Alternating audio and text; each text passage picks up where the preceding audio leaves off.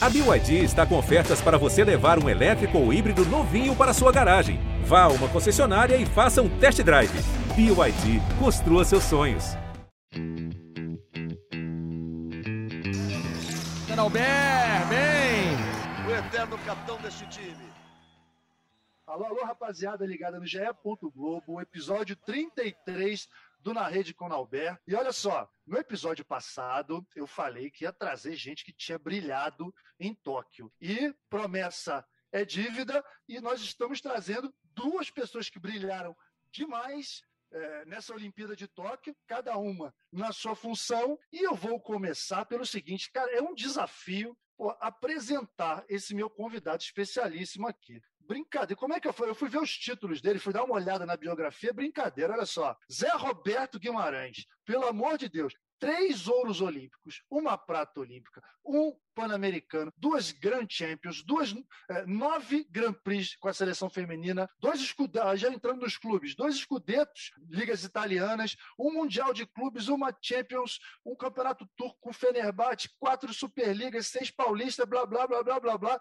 Zé, que prazer, cara, que prazer ter você aqui, parabéns. É, eu não me esqueço da última vez que a gente se encontrou lá em Saquarema, né, vocês durante a preparação, estava lá com o Carlão, fui fazer uma matéria com o Bruninho e tal, e aí todo mundo um pouco ainda inseguro em relação à seleção feminina, ciclo olímpico difícil, mas você sempre com aquele otimismo, com aquela certeza de que a coisa ia acontecer, e aconteceu, né? E agora a gente está aqui para poder celebrar isso e para poder bater aquele papo que sempre flui, que é muito gostoso conversar contigo sobre voleibol e sobre vida também, Zé. Obrigado. Roberto, para mim é um grande prazer estar conversando com você fique à vontade, porque vale falar para os nossos ouvintes aqui, né? Quando a gente se conheceu lá atrás, quando você me convocou para a seleção brasileira, eu era o Nauber ainda. Então, para mim, estava tudo certo. Eu era o Nauber publicamente e o Nauber para a minha família. Só que a minha mãe confundiu é. todo mundo, ela zoneou geral. Mas se você quiser me chamar de Nauber, como sempre foi, fique à vontade. Você pode tudo, Zé. Não, vou, vou, vou te chamar de Nauber, vou, vou me concentrar,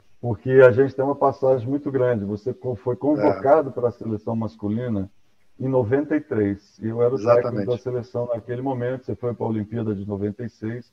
Acabou se machucando num aquecimento de futebol que a gente fez antes do treinamento, que foi um pecado muito grande.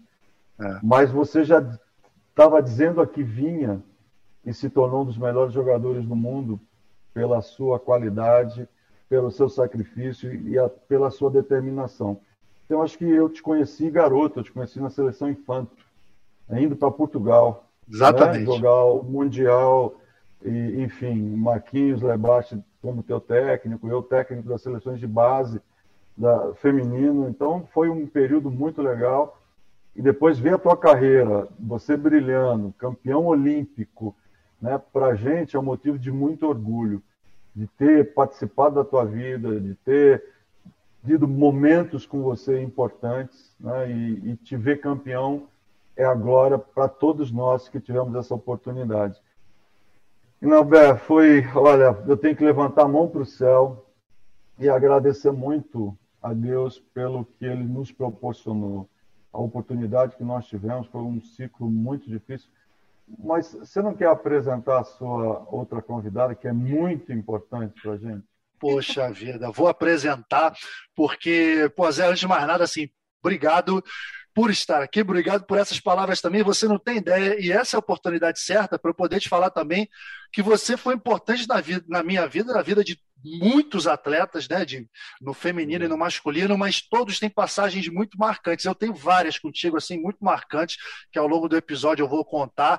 E, enfim, mas vamos apresentar aqui nossa convidadíssima, comunidade especialíssima também, Bárbara Coelho brilhou nessa cobertura da Globo lá em Tóquio. Bárbara, parabéns. Olha só, a Bárbara é apresentadora do, do Esporte Espetacular e ex-jogadora de vôlei, tá? Ela não está aqui, não caiu de paraquedas aqui, não. Ela entende, entende muito de vôlei e esteve lá pertinho, né, da, da seleção feminina, acompanhou todos os jogos, vai poder dar o depoimento de alguém que esteve em Tóquio do que foi essa campanha brilhante das meninas. Não, é não Bárbara? Obrigado por aceitar o convite. Imagina, Nalbero. Um beijo. Obrigada a você pelo convite. Zé, que honra estar participando desse podcast. Imagina, quando eu poderia imaginar, depois de todos os anos aí trilhando a carreira de jornalismo, que eu conversaria com dois ídolos meus no esporte, num podcast para falar de vôlei. Então é um privilégio muito grande. depois dessa participação nos Jogos Olímpicos, porque foi uma honra acompanhar o trabalho do Zé de perto, ver o amadurecimento dessa equipe, ver o quanto essa equipe se uniu durante a competição, uma competição, né, uma união que a gente vinha, que a gente via amadurecer durante a Liga das Nações.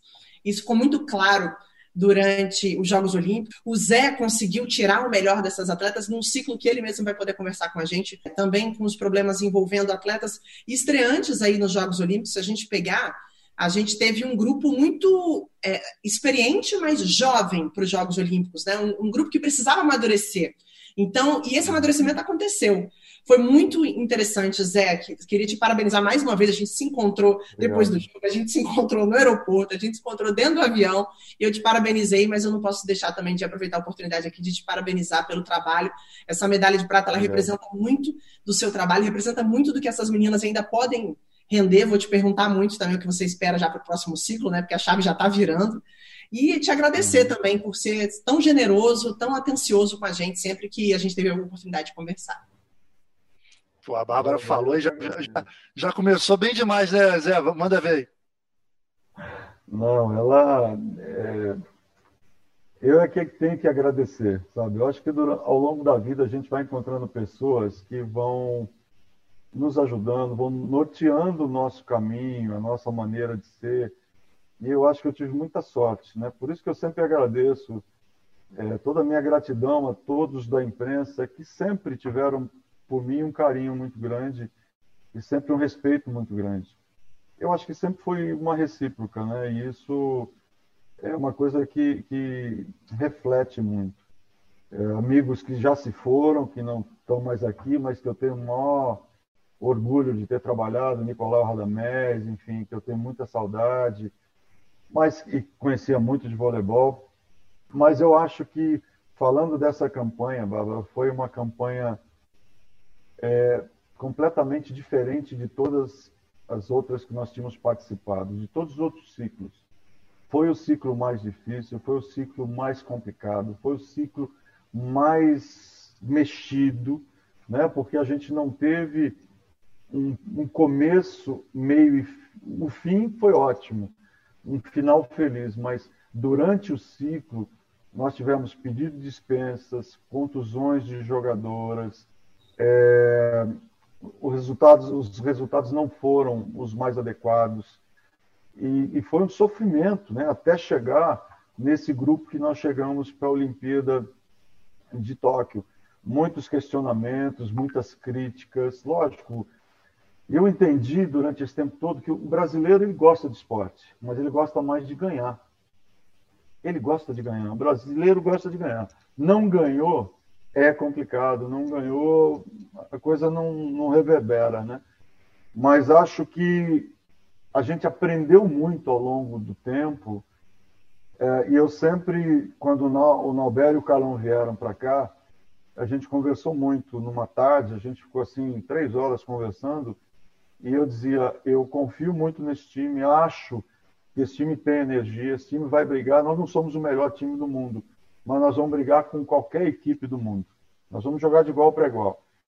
E aí veio o planejamento, enfim, que era para ser o ano passado, se postergou de um ano os Jogos Olímpicos, e aí perdemos algumas jogadoras que podiam estar no grupo, podiam estar treinando, a gente não esconde isso de ninguém. O caso da Fabiana, por exemplo, e da própria Thaísa, né? que eram jogadoras que poderiam ter jogado se, for, se a Olimpíada tivesse sido realizada em 2020, mas estariam na briga com as demais é, jogadoras de meio. E a gente fala sempre está na briga, lógico, são jogadores experientes, boas jogadoras, mas tudo depende do momento de cada uma. Eu sempre digo que o Nobel sabe, você também, que foram jogadores, tudo é momento. Né? Você pode estar atravessando um momento excepcional, como ter, pode ter gente na tua frente que está em melhores condições. Então, a opção vai ser por isso. Quem está em melhor condição naquele momento. E a gente teve um, um, ano de atraso, e quando a gente foi montar uh, o, o, planejamento, nós tínhamos a Liga das Nações, que era o campeonato que antecedia os Jogos Olímpicos. E aí, convocação, planejamento, jogos. Quando eu solto que nós vamos participar com o time que ia jogar a Olimpíada, foi uma enxurrada de críticas. Ah, porque vai desgastar as jogadoras, ah, porque pô, os outros não vão fazer, porque a China não vai fazer, porque a Itália não vai fazer, que só Brasil, a Sérvia não vai fazer, porque só Brasil e Estados Unidos. E eu olhava aquilo e dizia assim, tá bom, então tá, mas o nosso planejamento é esse. Sabe por quê? É simples a resposta. Nós não tínhamos jogado nenhuma partida do ano de 2020. Nós tínhamos que botar essas jogadoras em atividade, elas precisavam retomar e, e novamente sentir o nível que os times estavam jogando. Né? E, e conhecer novas jogadoras que apareceram, que, enfim, era um, um recomeçar, né? E aí a gente consegue bons resultados. Nós vamos à final da Liga das Nações, ainda com 18 jogadoras, e naquele dia que, que, que acabou, ah, que o melhor, no dia seguinte tiveram seis cortes. Ali, naquela semana, para mim, já estava uma semana, o Nobel sabe como eu fico em época de corte, né? Uhum. É, eu incomunicável, porque eu já estou triste por causa da separação, eu já estou calado, eu já não durmo direito, já não como direito, eu procuro evitar muito contato, porque eu sei que aquilo vai ser muito traumático, vai ser muito doído, é, mas enfim, mas tem que ser feito e tem que ser comunicado por mim. Ai, que delícia se eu pudesse deixar outras pessoas, ó, foi cortada essa, mas o técnico tem que fazer os cortes e olhar nos olhos das jogadoras e fazer o corte. E é uma separação dolorosa, porque jogadoras que foram muito importantes, significaram e significam muito. E eu dizia, pô, eu, eu respeito demais. No caso da Sheila, eu tive, nós tivemos um contato com ela sozinhos. E aí eu disse, Sheila, eu sinto muito. Eu te respeito, eu tenho maior é, admiração por você tenho que te agradecer muito pelo que você fez. O voleibol brasileiro vai te agradecer o resto da vida, né? Porque você foi responsável pela conquista de duas medalhas diretamente. Mas nesse momento não está tão legal. Então, e foi assim, né? E depois, passado esse momento traumático, a continuidade para os Jogos Olímpicos os grupos, né? nós não estávamos no, no grupo é, da morte, como se diz, né?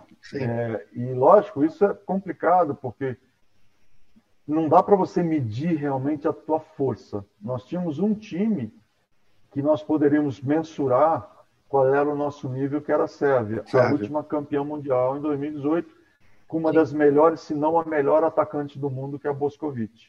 Uhum. Então a gente se preparou muito para esse jogo sem é, deixar de lado Dominicana, Marcos Kivier, que é o técnico da Dominicana, que conhece tudo do nosso time, já treinou várias jogadoras e até 2007 trabalhou com a gente dentro da seleção brasileira.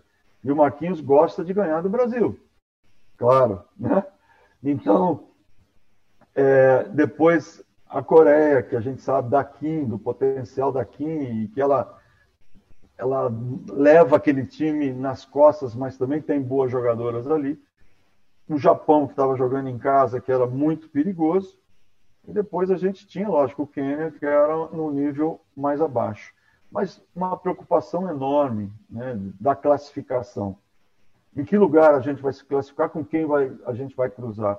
Vocês sabem muito bem que a dificuldade é no cruzamento. Quartas de final, né? Essa, Exatamente. Jogo. As quartas de final é o pior jogo do mundo. Né? Porque ou você pula quatro posições, né? vai disputar, entra na zona de medalha, entre primeiro e quarto, ou quinto oitavo. Aí você já está fora e acabou o sonho. Então, esse jogo, para mim, é o mais traumático todas as vezes que eu vou disputar os Jogos Olímpicos. E ali, essa vitória contra a Sérvia nos colocou numa posição privilegiada de pegar o quarto colocado. Só que até o último momento, o último dia da fase de classificação, nós não sabíamos se nós íamos jogar com os Estados Unidos, com a Turquia ou com a Rússia. Então, estava um desespero, porque podia acontecer tudo. Né? E eu só torcia para não ser os Estados Unidos. Eu falei, ó, tomara que não seja os Estados Unidos, porque senão vai ficar muito complicado nesse momento. Mas se vierem Os outros a gente joga, Itália, seja quem for. E aí acontece a Rússia, né? E aí, no meio, a contusão da Macris. Olha, tanta coisa que a gente pode falar aqui e, e discorrer, mas algum, é, esse foi um ponto-chave, um divisor de águas para a gente, quando a Macris se machuca. Porque aí você vê e você sente a força de um grupo. E, e me arrepia cada vez que eu falo, porque todo treino sem a Macris, os jogadores ficavam preocupados. Elas chegavam do treino, elas iam direto para o quarto da matriz, da matriz, todas. Saber como é que ela estava, da recuperação, do que ela tinha feito, e ficavam ali batendo papo na cama dela, ou se ela estivesse na fisioterapia, também ficavam lá um tempo para tentar passar energia, para tentar dizer assim, escuta, vamos embora, nós precisamos de você. Entendeu? Eu também pedia para o Fernandinho, Fernandinho, me fala o horário que ela vai fazer a fisioterapia, que eu quero ir lá. E aí ficava lá batendo papo com ela, numa, numa quase madrugada, né? Fernandinho estava tratando da, da Macris, ela tinha terminado o tratamento, depois da terceira hora de tratamento. O Fernandinho vira para mim e fala: Agora eu vou tomar um lanchinho da madrugada. Eu falei: Agora? Eram uma e meia, duas horas da manhã. A Macris falou: Eu vou junto. Eu falei, como você vai junto? Não... Aí o Fernandinho me segurou e falou assim, ela precisa andar. Fica tranquilo que está tudo bem. E aí me... eu falei, puta, maravilha, né? Então está tudo caminhando da melhor maneira possível. Então, coisas que foram acontecendo e que quem vive ali na vila, é, concentrado, treinamentos, jogos, são coisas que vão te dando força e vão te dando energia e vão causando uma coisa diferente no grupo. Então, foram coisas importantes e que, por isso, é que eu tenho que agradecer a Deus. Apesar de não ser uma coisa positiva a atuação dela, acabou fortalecendo mais o grupo ainda. Pois é, você falou num, episódio importantíssimo dessa campanha, que foi a contusão da Macris, mas a gente teve o episódio do corte da Tandara, né, que foi explodiu como uma bomba aqui para todos nós. Eu, pelo menos, nunca tinha visto é, uma situação como essa no meio da Olimpíada. Acho que você, em todas as Olimpíadas, participou também, não deve ter vivido algo parecido. E ali a gente viu realmente que o time estava fechado, porque foi às vésperas de uma semifinal e o time não deu chance para a Coreia. Ah, mas a Coreia é um time mais fraco. Não interessa, isso mexe demais com o emocional. Né? Então você citou esse caso aí da, da Macris, você vê quanto o time estava fechado, o time estava coeso, e acho que a demonstração maior foi ali na, na, semifinal, né? Como que foi viver isso? Como que foi viver? Porque olha aqui, você não tem noção do que foi aqui quando a gente soube. Foi no meio da madrugada, explodiu como uma bomba a notícia. Foi muito ruim, muito triste. Eu soube, eram duas horas da manhã, eu estava dormindo, a Júlia e o doutor Nadelli bateram no meu quarto. Olha, estamos com um problema aí, aconteceu isso e tudo mais. Falei, bom, vamos ver amanhã como é que a gente resolve. Agora não tem o que fazer. Aí, às sete horas da manhã, eu recebi uma convocação do Comitê Olímpico, parte do Jorge Bechara, para a gente poder conversar sobre o assunto e também quais são os procedimentos, eram, seriam os procedimentos que nós teríamos que ter. E aí eu desci e, e conversamos um pouco, aí chamamos a Tandara para conversar. E eu perguntei para ela, eu falei, o que, que aconteceu? Você tomou alguma coisa? Ela falou, Zé, não tomei absolutamente nada deve ter sido algum engano, não é possível, e, e, chorava copiosamente num momento muito triste, sabe? Assim, de, de, a gente não sabia o que fazia, de, de poder dar um afago, dar um carinho para ela naquele momento, porque ela estava arrasada com, com o acontecimento. Bom, se você está tranquila, se acalma e vamos pensar agora na sua defesa, vamos pensar na sua, na sua vida como atleta, né? Deixa o grupo, vamos, vamos pensar que, que você tem que, que sair bem dessa história. E aí ela não podia permanecer, é uma norma, ela não podia permanecer com o grupo e nem dentro da delegação.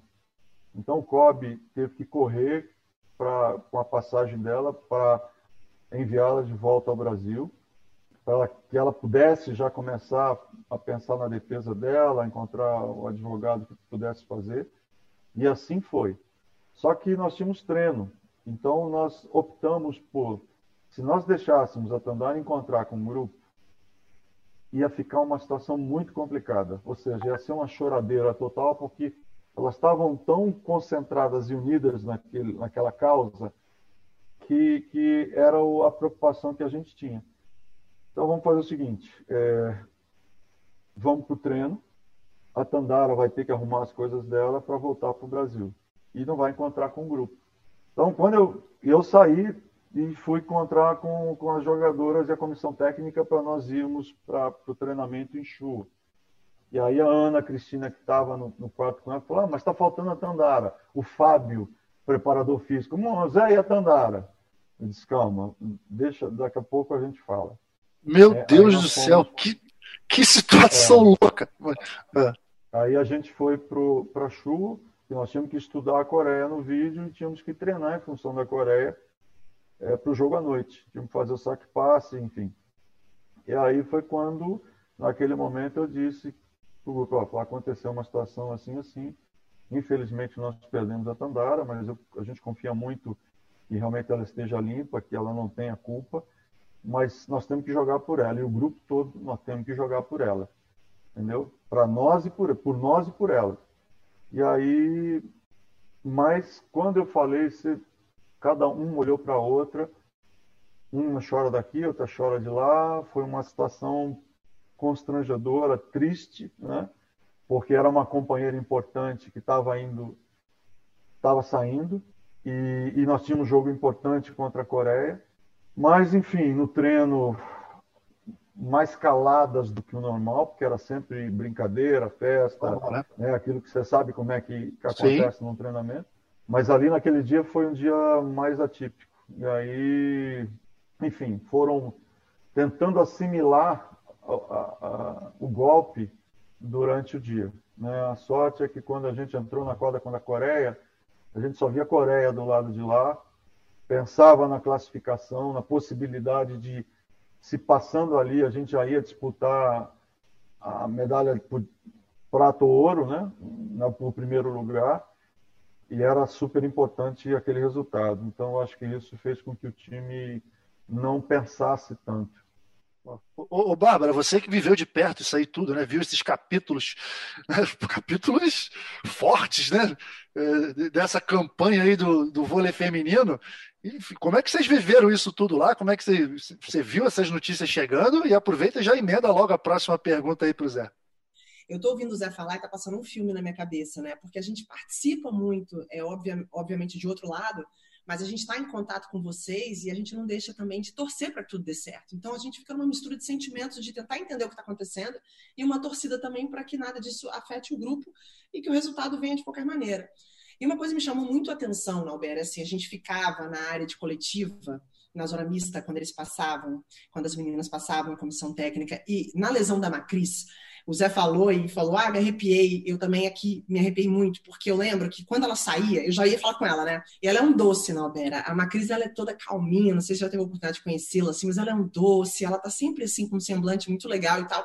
E nesse dia eu achei que ela tava preocupada, sabe? Com a carinha assim, preocupada. Eu, vem cá rapidinho, eu queria falar com ela só pra saber como é que ela tava. E ela, ah, eu tô bem, mas é porque eu tô com muita dor, não tá legal, sabe? Não é fácil, a recuperação é muito difícil, a gente passa a noite tratando. Aí o Fernando veio, me explicou como é que era o tratamento. Aí logo na sequência veio a Gabi, veio as meninas, vamos tratar, vamos tratar. Pegou, abraçou ela, deu um carinho. Eu falei, cara, que grupo é esse? Que grupo maravilhoso. A gente via ali o tempo todo o carinho com a Macris, a preocupação com a saúde dela, a preocupação em vê-la bem, né? Porque a Macris é uma jogadora muito importante para você, né, Zé? A menina que acelera seu jogo, joga bem demais, distribui muito bem. E ela falou para mim depois da final, ela, poxa, eu queria estar tá melhor, porque em alguns momentos eu achava que meu corpo e cabeça não combinavam os movimentos, porque eu não estava tão bem fisicamente. E imagina a angústia dela também de jogar um jogo tão importante nessas condições físicas. E quando veio a Tandara, eu falei assim, eu vou para a rede social das meninas para ver como elas estão. E aí eu vi que elas sumiram durante umas horas e depois começaram a postar ali no treinamento, juntas. Aí eu pensei, na mesma hora, chegou a ficar arrepiada de lembrar. Falei, essas meninas vão jogar pela Tandara. Essas meninas vão correr atrás dessa medalha pela Tandara de qualquer jeito. E aí, depois do jogo, eu comecei com você, Zé. Foi até no momento que você entrou na Fátima Bernardes, foi super legal. Aliás, obrigada, porque foi muito divertido, foi um momento muito emocionante ali para a Fátima, e eu sei que para você também. Você explicou o quanto aquilo era importante também pela Tandara. Então, assim, avaliando agora, depois de um tempo, e já se preparando para outra competição, Zé, é, o que você tira desses Jogos Olímpicos, além da medalha de prata? Porque a gente tem um ciclo batendo aí na porta é, muito curto, só três anos. A gente tem aí a saída da Bright, que é a livre... jornalista, né? Eu já estou indo, ó, já estou no foco. Você está indo certinho. É a pergunta de um milhão de dólares. É a pergunta que todo mundo quer saber. Né? Zé, Diz que fica, Zé, diz que fica. Três aninhos, rapidinho aí. É, só três anos, Zé. Até agora você ficou aí, ó. Vambora. Como é que fica, Zé, a sua situação? A Bright, que disse que não vai se aposentar da seleção, a Fernanda Garay, que ainda se mostra um pouco indecisa. Como é que fica a nossa seleção para o próximo ciclo? Você sabe que a gente vive de resultados, né? É, eu estava muito apreensivo, lógico, com esse resultado, mas a minha vida sempre foi tentar fazer bem isso. Eu amo, eu, eu sou apaixonado pelo que eu faço.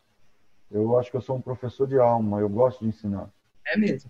Lógico que eu cometo, cometo erros, como já cometi, e, e procuro muito conversar com as pessoas que estão à minha volta, exatamente consultando, não só a comissão técnica, mas também jogadoras e pessoas fora, porque eu gosto de saber como, como as pessoas estão vendo. Né? É legal o que você disse da seleção sobre a energia, sobre o foco, como elas estavam se comportando. Porque aqui em Saquarema, eu tive um feedback muito legal. É, teve uma pessoa aqui de Saquarema que trabalha aqui disse assim: Eu estou sentindo o teu time com uma energia muito diferente, muito legal, e eu acho que vocês vão surpreender muita gente. E eu disse: Deus te ouça. Né? Então, a gente já estava. Isso significa que nós estávamos passando algo já importante para algumas pessoas que estavam vendo o treinamento da seleção. Então, quando acontece isso, é a coisa mais gostosa do mundo você participar desse processo. Porque estava muito, tudo muito leve, muito tranquilo. Apesar dos problemas, a gente levava de uma forma muito positiva. Não tinha nada, ah, meu Deus, meu pai não vai dar aquilo. Não, isso nos passava. Tinha uma, uma frase que as meninas inventaram, né? Bora querer. Então era bora querer, bora querer, bora querer e vamos embora. E isso pegou, né? É, e qualquer coisa que acontecia, bora querer, vamos embora. E aí a coisa virava e, e a gente entrava na, naquela energia contagiante e que foi muito bom, muito bom. Eu, eu só, como eu disse, eu agradeço a Deus ter participado. E é difícil você montar grupos assim. Né? Vocês sabem que trabalharam com grupos como é, como são diferentes os grupos, né? Mas três anos é, faltam. Existe uma grande. Em primeira mão, Zé. Em primeira mão, fala aqui. O Zé vai Não, ficar. O Zé vai ficar. Ô, oh, cara, que legal, Zé. Que legal. Muito de tentar... Mas assim, tem muita coisa pela frente. Né? A gente sabe da dificuldade que nós vamos encontrar. Um ciclo se encerra, outro ciclo começa Agora, por exemplo, depois da Olimpíada, estava tudo calmo. Quando eu passei a convocação da seleção para o Sul-Americano, já choveram críticas. Né? Oh, mas ele vai levar o time é, é, vice-campeão olímpico para disputar o Sul-Americano. Campeonato Sul-Americano, ele é classificatório para o Mundial do. Nós não vamos correr risco. Entendeu? Então, não, não tivemos tempo para treinar outro time, nós não tivemos tempo para fazer nada nosso foco estava único e exclusivamente na Liga das Nações e principalmente nos Jogos Olímpicos. Então não dá tempo de fazer outro trabalho. O melhor é pegar essas jogadoras que já estão numa condição melhor, entrosadas para disputar o Campeonato Sul-Americano. E outra, nós fizemos isso em 2019. Nós tínhamos jogado a Liga das Nações, depois o pré-olímpico, e eu tinha combinado com elas que não iria levá-las para o Pan-Americano não tivemos tempo para treinar tanto outro time que foi ao Pan-Americano, porque o foco era classificação olímpica. Choveram críticas porque a gente, os Estados Unidos mandou quinta, o quinto time. Não teve crítica nenhuma, mas o Brasil perdeu, foi super criticado. Então, é. aqui é assim, né? não tem jeito. por mais o melhor que a gente queira fazer, o planejamento, cuidar das meninas, sempre nós vamos sofrer algum tipo de crítica. Bom, mas deixando isso de lado, acho que é um ciclo onde nós vamos ter jogadoras jovens, né, a partir do ano que vem, é, participando, podendo mostrar que vieram. Tem jogadoras talentosas, que eu acredito muito. Né? Tem jogadoras na seleção de base. Ah, não fomos bem na base. Nós tivemos problema com quatro jogadoras, por exemplo, na sub-20, e que são jogadoras importantes. A Aninha não foi para o Mundial, foi para a Olimpíada. Ah, a Aninha não jogou tanto. Mas o fato dela estar tá ali, presencial que esse grupo fez, treinar junto, ver o nível da Olimpíada e sonhar em se tornar uma das melhores jogadoras do mundo, Bárbara. Norberto, isso é o que a gente quer. Certamente. Não precisa, ah, não jogou tanto agora mas ela vai ter o tempo dela, calma. Né? Assim como as outras meninas que estão sendo preparadas para darem continuidade nesse novo ciclo, elas vão perder, vão ganhar, mas tem várias jogadoras aí altas, importantes. Eu estou vendo aqui na base, o Wilmer está aqui com, com a Sub-18, né? E, e, tem jogadoras interessantes aqui treinando, a Helena de 1,99m, a Luzia de 1,97m, nós temos três ou quatro jogadoras nessa altura, nessa categoria. Então, tem coisas aparecendo no Brasil que eu estou muito feliz. Né? Que não seja eu, mas que seja outro tocando depois. Não, Zé, não. A gente está muito feliz. A gente está muito feliz que você acabou de, pô, dar, de, de praticamente garantir que teremos o Zé Roberto no próximo ciclo olímpico. Oh, coisa linda, Zé. Fala aí. O grande que eu, que eu vejo é o seguinte: eu tenho, eu, eu, eu digo que eu tenho eu sou um, outro, um privilegiado também por ter essa comissão técnica. Você tem um Paulinho como é. assistente, o Vagão, o Zé Elias, o Fábio, o Kaique, o Fernandinho, o doutor. Eu até anotei aqui, ó. Eu até anotei para realmente para você falar da sua comissão técnica, que são caras que estão com você há muitos ah. anos, né? E que a confiança é tremenda, né, Zé? Esses caras são muito bons e, e o respeito, a confiança a dedicação desses caras, Nobel. Você sabe, você conhece tão bem quanto Sim, conheço todos. Cada um deles. Fracassar vai ter, não, não tem como, mas que esses caras lutam pelo, por fazer o melhor trabalho, se preocupam com todos os aspectos da preparação de um time, que eles sabem da responsabilidade que é representar o nosso país de 220 milhões de pessoas lutar por uma bandeira, por um povo. A gente sabe, ninguém está aqui brincando. Está todo mundo tentando fazer o seu melhor. Mas sempre tem aquela, não, porque o técnico de fora, porque o técnico de fora, porque esse é melhor, porque aquele é melhor. Eu só tenho a dizer que muitas vezes a gente tem aquela síndrome do vira-lata, sabe? Que sempre uhum. o, o, o, quintal do vizinho é mais bonito, é. que o trabalho do vizinho é melhor, porque tudo do vizinho é melhor nós brasileiros, não estou falando de vôlei agora não, tá? Em todas as atividades, nós somos muito bons. Bons. Em todas as atividades. Nós somos um povo trabalhador, um povo que acorda cedo, que madruga, que rala, que sofre, mas que trabalha muito e faz desse país grande, faz esse país que dá orgulho para a gente. Nós poderíamos ser melhor? Poderíamos. Mas eu acho que a gente vai chegar lá. A gente tem um, um, um Brasil imenso, que é, é, pleno, é cheio de coisas maravilhosas, que depende só da gente. E a gente sabe disso. Mas nós vamos ser melhores um dia. Nós vamos ser melhores na educação, no esporte, na segurança, na saúde. Muita coisa boa a gente tem. Nós ficamos num colégio, por exemplo, no Japão, Bárbara e Nalga. Eu vou dar um dado para vocês. O colégio municipal que a gente ficou, tinham quatro pianos. Sensacional. Eu contei quatro pianos. O ginásio, a sala de musculação que o COB montou, e tem que agradecer muito ao COB, a estrutura que montou. Foi um negócio assim sensacional. A gente só tem que, que enaltecer a Confederação Brasileira, o apoio que deu. Então, a gente foi agraciado né? e, e conseguimos um bom resultado a torcida do povo inteiro, onde a gente passa na rua. Porra, obrigado pela prata, vocês conquistaram a prata, é não perderam o ouro. Então, isso é muito legal. O carinho que a Roberta demonstrou com, a, com aquela medalha é comovente. É, e a gente, nós somos um país que a gente não valoriza o segundo, o terceiro colocado. Existem 7 bilhões de pessoas no mundo. Nós somos o segundo do mundo. E isso não é pouca coisa. Então a gente tem que começar a mudar no Brasil essa coisa de que o segundo e último é a mesma coisa. Tem valor, sim. Tem predicados, sim.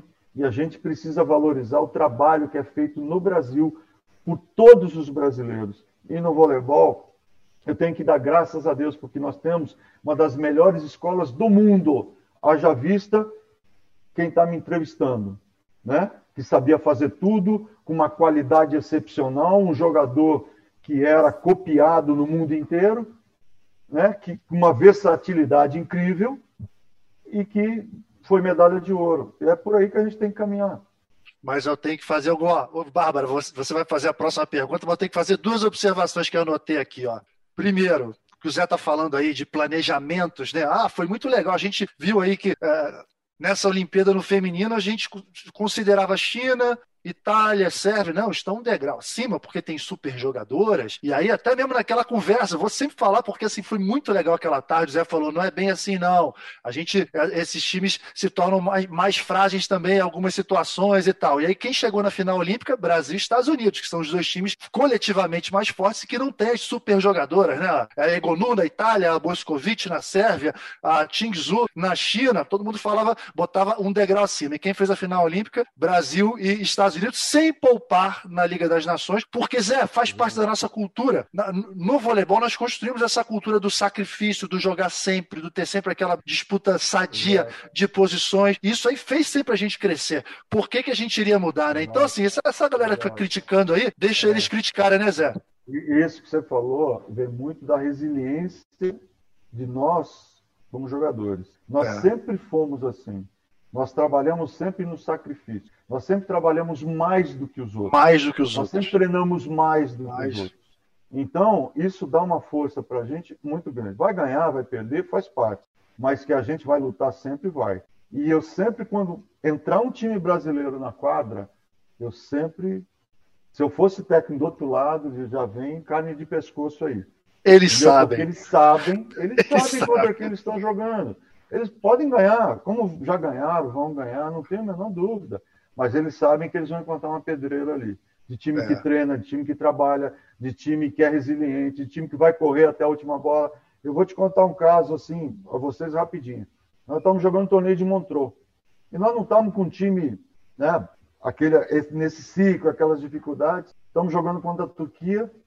E aí a Turquia tá ganhando da gente, não sei o quê, e eu tô, vamos e vamos e vamos. Acabou o jogo, a Turquia ganhou. Não me lembro o placar. O Giovanni chegou para mim, Guidete, e falou assim, maestro, ele me chama de maestro, né? Uhum. Falei, eu aprendi mais uma com você hoje. Por que, que você aprendeu, Giovanni? Eu, pé da vida, né? Porque tinha perdido. Pô, você não desiste nunca. O tempo inteiro você está jogando com o time. Eu falei, sabe o que é, Giovanni? A partir do momento que eu desisti, o meu time também vai desistir. Então eu não posso ser o primeiro e nem o último a desistir. Eu tenho que acreditar em todos os, a todo instante, a todo momento, que a gente pode virar e que a gente pode mostrar do que a gente é feito. Então, por isso é que eu tenho orgulho desse trabalho, sabe? É o que eu falo que perder a gente vai, mas eles vão jogar contra o Brasil, eles sabem que eles vão ter que correr. É isso então, aí. sabe, isso é que é legal. Ô, ô, Bárbara, professor de alma, eu anotei aqui, ó, professor de alma, eu me lembro da, da, lá de trás, eu, moleque, ainda cheio de cabelo, tinha um cabelão, né, Zé? Lembra que meu cabelo era bonito, né? Durou uhum. pouco, mas, pô, Ele me levou para a seleção adulta e, como todo jovem, né? Eu era muito, sempre fui muito raçudo, assim, muita disposição de treinar, de jogar, né? Zé, eu até exagerava às vezes, né, Zé? Ele sempre falava comigo, calma. Mas aí eu tive o privilégio, assim, de, de jogar uma Olimpíada de Atlanta e logo em seguida fazer uma temporada de clube no, no Banespa, mais um daqueles trabalhos, assim, fantásticos, que nosso time era um time de moleque. Era mais ou menos assim, o que era o feminino, o que era o feminino do, do São Paulo, que ele, que ele comanda agora, do Barueri, que ele comanda agora, era o, o Banespa naquela época. Só moleques, vários despontaram e tal. A gente era quinta força e tal, e conseguimos chegar na final do campeonato. E assim, eu tive o privilégio de jogar uma temporada inteira e ele ficava assim, ele insistia, ele ficava o tempo inteiro comigo, às vezes afoito, né, naquela raça e tal, que enfrentar bloqueio na força, ele usa o bloqueio, não enfrenta bloqueio, não enfrenta bloqueio. Aquilo lá ficou um mantra na minha cabeça durante uma temporada inteira, que enraizou de um jeito que acabou se transformando na minha marca, né, Zé? Eu devo isso a você, cara, porque hoje em dia o pessoal, pô, aquele cara que explorava bloqueio. Eu aprendi ali de tanto você me encher o saco. Você, você era um jogador extremamente inteligente, extremamente inteligente, é. extremamente aplicado e tecnicamente, Nobel, não é demagogia isso que eu vou te falar, um dos melhores que eu já convivi e treinei. Ah, quem me dera que o mundo tivesse essa manchete, o mundo tivesse essa defesa, essa disponibilidade de defender, essa vontade de sacar, essa vontade de atacar e essa vontade de jogar para o time. Ah, Você não era um jogador que era. De time, de time. Você era um jogador de time. E aí é que era a, a, tua grande virtude era ser um jogador pro time. E você conseguia sobressair dentro das suas qualidades, porque eram inúmeras, porque você jogava para o time. E isso todo mundo via. E aí você foi convidado para jogar na Itália, aí você depois foi campeão olímpico, se recuperou de uma contusão muito complicada que muita gente não faria o que você fez, né? Para jogar uma Olimpíada, porque era o seu sonho, era o seu objetivo de vida e como jogador, e você aconteceu. Então, é simples, a receita é simples, mas precisa ter a vontade que você teve, a determinação que você teve, as atitudes que você teve né? e principalmente jogar para o time como você jogava. Ô, ô, Zé, quem está para receber elogio é você, tá? É você que está para receber elogio. Não, não sei, eu estou até suando aqui. Bárbara, você é um exemplo. Você é um exemplo que essa galera, essa garotada toda, tem que pegar vídeos no YouTube para ver como você jogava, o seu posicionamento, a sua qualidade técnica, como é que você lia o jogo. Entendeu? É, é são poucos no mundo, Norberto. Então, nós temos que ressaltar Obrigado. o que é bom. Eu vou. Eu não, a rasgação de seda não vai parar aqui, não, porque eu vou falar também de você, não. Porque eu não tive o privilégio de jogar próximo a você, nem treinar com você, mas você foi um grande ídolo para mim, né? Enquanto eu aspirava a jogar vôlei, você já era uma referência. E na transmissão durante os Jogos Olímpicos, você, durante uma transmissão, chegou a brincar. Eu não, eu não tenho certeza se foi sobre o bloqueio que você falou, mas era sobre algum fundamento. Ah, isso aí eu não era tão bom. Aí eu lembro que eu estava com o Thiago Fernandes. Falei, você acredita que o Norberto tem a coragem de dizer que ele não foi tão bom em alguma coisa? E a gente passou bloqueava, mal. Bloqueava nada, Zé. Vai dizer que eu bloqueava. Bloqueava nada. Desligar não, mas também não era zero à esquerda. Existiam muito piores do que você. Eu não era um fundamento que você era um expert, mas também não era que vinha por ali e ia passar. Ô, Zé, assim, ele falando da transmissão, parecia que ele era um zero à esquerda no bloqueio. Eu falei, até parece, não, Bé? E eu falando com o Thiago Fernandes, vê se pode uma coisa dessas. Mas aproveitando aí, porque realmente ouvir o Zé falar de você simboliza muito o que eu vi a minha carreira inteira, né, como jogadora lá atrás, porque eu queria muito me transformar numa jogadora de vôlei, e você era muito completo, né? Sempre foi um cara muito completo, além de muito inteligente, enxergava o jogo como ninguém. Então a rasgação de seda vai continuar por aqui. É e prestando atenção no papo de vocês aí, aprendendo muito nessa conversa, conversa.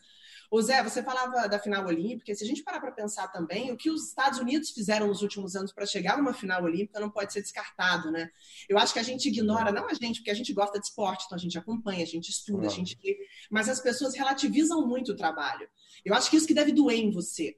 Quando você vê a sua seleção sair de onde saiu, chegar a uma prata olímpica, eu vi as pessoas falando crítica por falar, pessoas que mal acompanharam esse ciclo, deve te machucar, deve te doer. E antigamente, em outras oportunidades, essas críticas chegavam por imprensa, um papo aqui, outro ali. Hoje elas chegam a qualquer momento por rede social.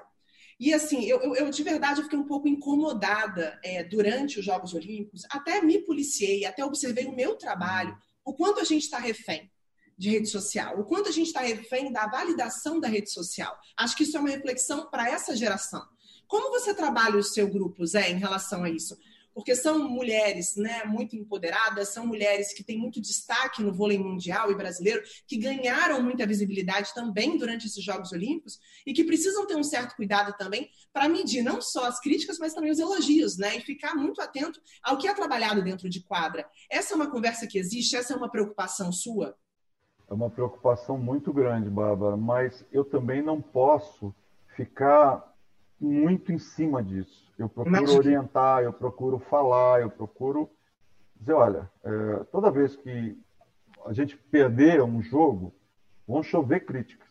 Se vocês forem para a internet e ficarem vendo e ouvindo opiniões, vai ser muito doloroso. Não vale a pena. Porque hoje internet é terra de ninguém. As pessoas não têm ideia do trabalho que a gente faz, do sacrifício que é, da, do envolvimento que é nesse trabalho, de ver as meninas na sala de musculação tentando jogar aquele peso lá para cima, depois da quadra de repetição de várias bolas, de passe, de ataque, de bloqueio, de contra-ataque, ajuste, erra e volta. Enfim, a gente são horas e horas tentando melhorar em cada fundamento, em cada situação de jogo. E lógico que as críticas doem muito. E, e eu vi assim muito técnico de sofá, engenheiro de obra pronta, né? Porque aí é fácil. Porra, mas por que, que não é. fez isso? Por que, que não fez é aquilo? É por que, que. Né? E acho que a gente perdeu algumas jogadoras nesse ciclo porque se preocuparam muito com, com mídia social, né? levando essas jogadoras à depressão. Então, é muito complicado hoje, se nós ficarmos dando muita atenção a essas críticas, né, que chovem na internet, que falam mal, mas se fosse uma crítica construtiva, de, de realmente, ó, foi, jogou bem aqui, não jogou bem ali, mas pô, o passe sobrecarregou, não atacou, o bloqueio estava muito pesado naquela posição, ela estava sobrecarregada, não deu para sair, porque o passe também não foi tão. Coisas técnicas que somassem, né? agora denigrem, né? machucam, é, botam para baixo de uma maneira muito, muito ruim. E aí, se não tiver realmente, como eu disse, o couro grosso e, e uma sustentação, né, uma personalidade um pouco mais forte, se deixa levar por algumas críticas e podem cair de produção. Então, eu sempre procuro orientar, né? Não vejam tanto, não, não se preocupem tanto, se preocupem em fazer o melhor aquilo que vocês estão treinando e fazendo. Porque, Bárbara e Nalber, eu acredito muito em treinamento e preparação. Eu acho que outro dia um cara disse assim, pô, você é um cara de sorte. Eu falei, eu realmente sou um cara Quanto mais treina, né? Quanto mais trabalha, né? Também, mais quanto sorte. mais eu trabalho, mas também tem uma outra frase que eu aprendi outro dia, Nalber, que é hum. assim, a sorte é quando acontece o encontro da preparação com a oportunidade. Verdade. Né? Quando você está preparado, você treinou bastante, e você repetiu a exaustão aquilo, você se dedicou, você teve atitude e você teve a oportunidade e conseguiu concretizar, você teve sorte, mas você teve muito trabalho. Então, eu acho que nós aqui trabalhamos muito então, temos que receber críticas quando a gente joga mal, claro. Mas eu acho que o pessoal podia pegar um pouquinho mais leve e não ser tão contundente, tão querendo denegrir, botar para baixo como acontece. A coisa de clube, né? Dos clubes, um gosta dessa, outro gosta daquela. Quando é seleção nacional, é uma coisa só, é um país só. A gente tem que torcer pelo país, a gente tem que tentar mandar energia positiva, porque ali o adversário já é um entrave, o adversário já quer nos vencer. Tem tantas coisas negativas que envolvem, né? Agora, a gente tem que ter coisas positivas para poder estar tá melhorando, estar tá evoluindo, estar tá ganhando e estar tá jogando cada vez melhor, porque os adversários estudam a gente, sabem da gente, a gente sabe, também sabe deles. Mas hoje todo mundo quer ganhar, todo mundo quer ser medalha de ouro. E você falou uma coisa que eu sou, eu estou completamente de acordo com você, Bárbara os Estados Unidos participou de um processo, Sim. um processo de um planejamento bem feito. Bateram na trave em 2008, perderam para a gente. 2012 perderam para a gente. No Rio ficaram em terceiro. Agora eles vieram ganhar. Olha quantos anos e quantas jogadoras Exatamente. não passaram pelos Estados Unidos para vencer. Então, aconteceu o que tinha que acontecer. Ah, eu gostaria de ter ganho medalha de ouro. Mas ganhou quem realmente merecia, que foi melhor durante todo o ciclo, que fez o trabalho, as jogadoras que estavam ali. É a Larson que está tentando anos e anos e foi a MVP do, do campeonato. Então, acho que está de bom tamanho. Eu só acho que as pessoas estão pegando um pouquinho pesado demais com críticas na internet. Se querem continuar, continuem, mas eu acho que é muito chato isso. Ah, muito, muito pertinente esse comentário seu. Gente, eu ficaria aqui a tarde inteira, né? mas infelizmente não é por. A Érica daqui a pouco já está aqui me cutucando. Pô, o Zé tem hora, eu sei que o Zé tem compromisso, a Bárbara também. Então vamos combinar o seguinte: eu vou fazer a última pergunta aqui, a Bárbara faz a última, e aí depois a gente encerra as despedidas. E, e aí eu tô vendo que vou ter que fazer um, um episódio 2 com o Zé, hein? Vou ter que fazer um episódio 2, do jeito que as coisas estão indo aqui. pois é, é, minha, minha última pergunta, até mesmo porque está sendo uma aula aqui, né? E aí, assim, me lembro outra passagem que nós tivemos. Para mim ficou muito marcado. Certamente você não vai lembrar, mas para mim ficou muito marcado. E aí foi no início de todo esse processo vencedor, né? É, esse, é, com a seleção feminina, que foi lá em Atenas 2004, a gente voltando, a gente voltou juntos, né? E a Olimpíada uhum. traz esse cenário também muitas vezes. É, um atleta ou um time muito alegre porque ganhou uma medalha e outro frustrado, quer dizer, são situações de alegria, tristeza, um misto de emoções ali, todo mundo junto, misturado. E aí nós voltamos, pô, medalha de ouro, feliz da vida. Aí você foi, a gente se encontrou, você me deu parabéns. Eu falei, pô, Zé, você, você é campeão olímpico também. Vocês tinham vindo daquela 24 a 19, aquela situação difícil. Você falou, não, não, eu sou.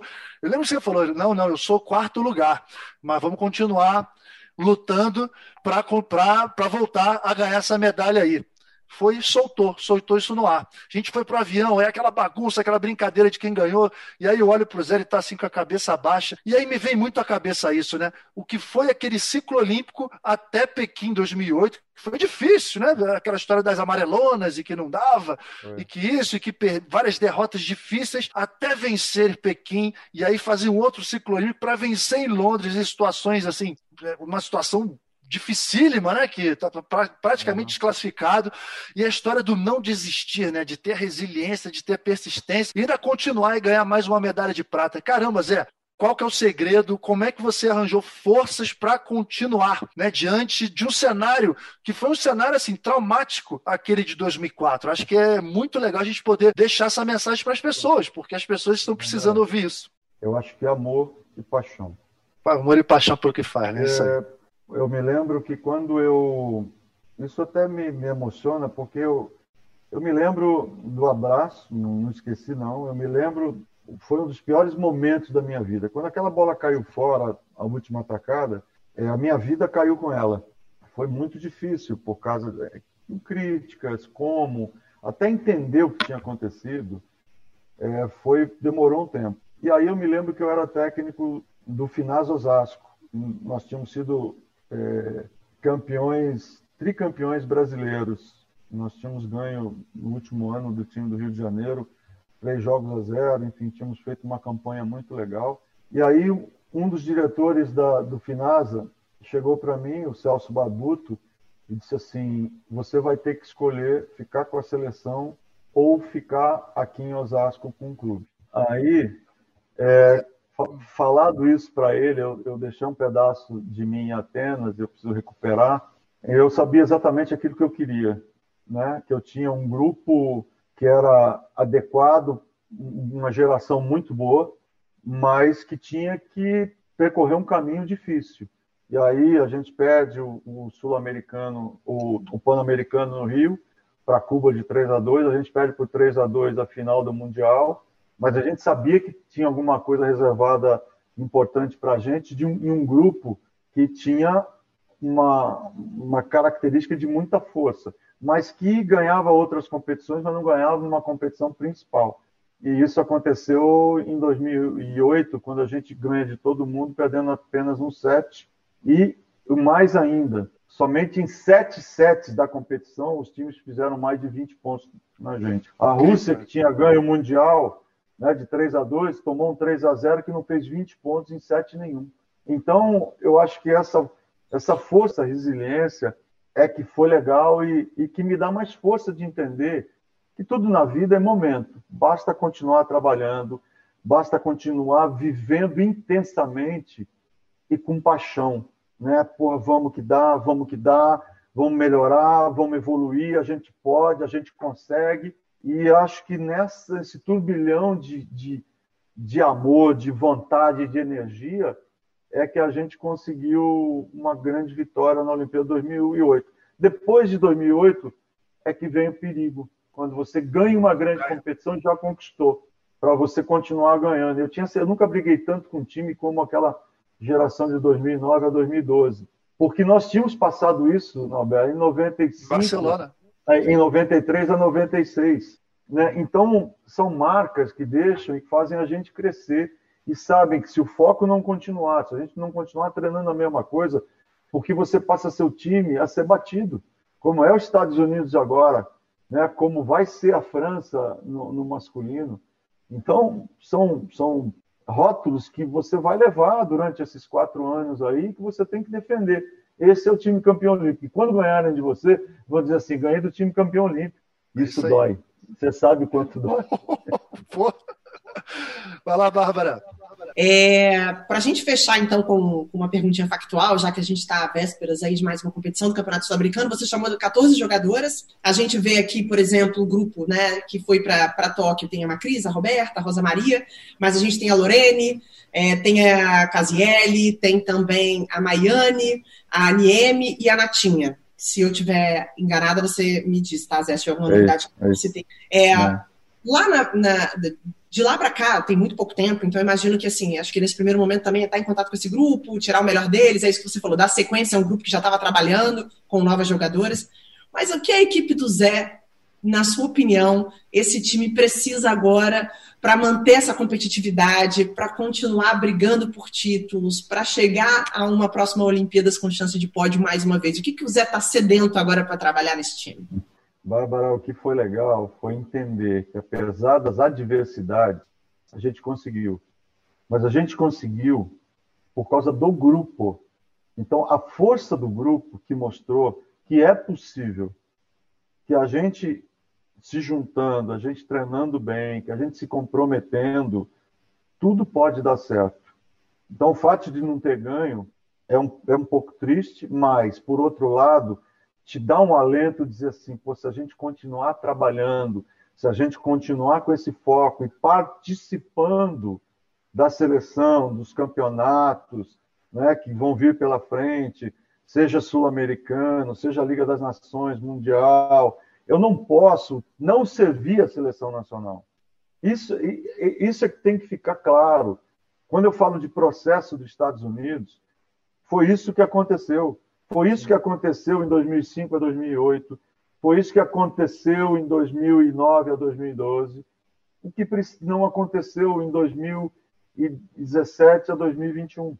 Então, a gente sabe a fórmula, a gente precisa resgatar isso de treinamento, de estar o tempo inteiro focado nos resultados da seleção, de treinar bem, de jogar contra as melhores seleções do mundo e saber que na maior adversidade tudo pode mudar, tudo pode acontecer, desde que você trabalhe, que você se dedique e que você se comprometa com o time e não ser o protagonista e não ser time. O Brasil sempre ganhou como time e vai continuar a sua história ganhando como time. E a gente tem chance sim em 2024. A gente tem que trabalhar muito até lá, vamos ter problemas, vamos sim mas a gente tem que superar tudo e saber que o time do Brasil pode estar forte, pode estar muito coeso e brigando por uma nova medalha em 2024. Se Deus quiser. Aê, caramba, cara. Gente, porra, obrigado. Bárbara, sem palavras, obrigado, cara. Porra, você brilhando como sempre. E fico muito, muito feliz né, de ver todo o seu sucesso, porque você é merecedora. A gente falou muito de merecimento, você é merecedora, porque corre atrás pra caramba, busca sempre evoluir. E, pô, o, o céu é o limite para você, Bárbara. Obrigado. Obrigada a você, Nalber. Muito obrigado pelo convite. Zé, gratidão por tudo, por todos os nossos momentos lá nos Olímpicos, por me ensinar tanto. E estou sempre aqui na torcida por você. Espero que a gente tenha outras oportunidades de conversar também. Obrigada mesmo. Se Deus quiser, obrigado. Ô Zé, tá me ouvindo? Tá. Travou. Não, não acredito. Travou não. de novo. Que dó. Pô, travou na hora que eu ia me despedir.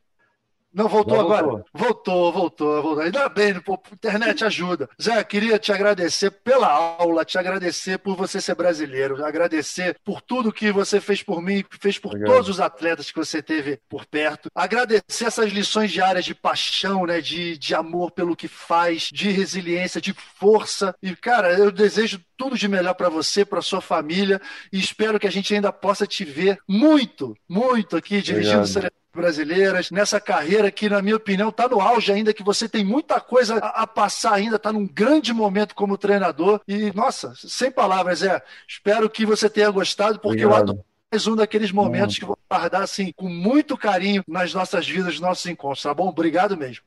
Obrigado você pela oportunidade de estar com você, com a Bárbara, com todos que vão nos assistir e vão poder entender um pouco daquilo que se passa na nossa vida. E falando de sonho, principalmente, né, Alberto? E, como diz a música, sonhar não custa nada. E a gente precisa enaltecer muito o ser brasileiro, o, o disputar pela nossa seleção, vestir a camisa da nossa seleção e honrar muito essa possibilidade, essa oportunidade que Papai do Céu nos dá. Obrigado pela oportunidade. Bárbara, um beijão para você, Nalva, para você e para sua família e para todos que estão nos assistindo. Show de bola. Gente, dessa maneira eu concluo Obrigado. aqui o episódio 33. Obrigado ao meu time também, a Queca, ao Rafael, ao Maurício, ao Luiz, que hoje está aqui, vai fazer uma edição perfeita desse episódio. E a vocês, ouvintes, até breve. Em breve, mais um episódio aqui do podcast na Rede Cunalber, com um convidado especial. Valeu, desfrutem desse episódio aqui, porque realmente demais. Valeu, gente. Até a próxima. Tchau, tchau. Obrigado.